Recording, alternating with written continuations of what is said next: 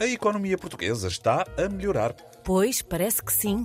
O PIB cresceu e até o FMI e a Comissão Europeia reviram em alta as estimativas. Mas lá está, como diz o Presidente da República, os bons números da economia ainda não chegaram ao bolso dos portugueses.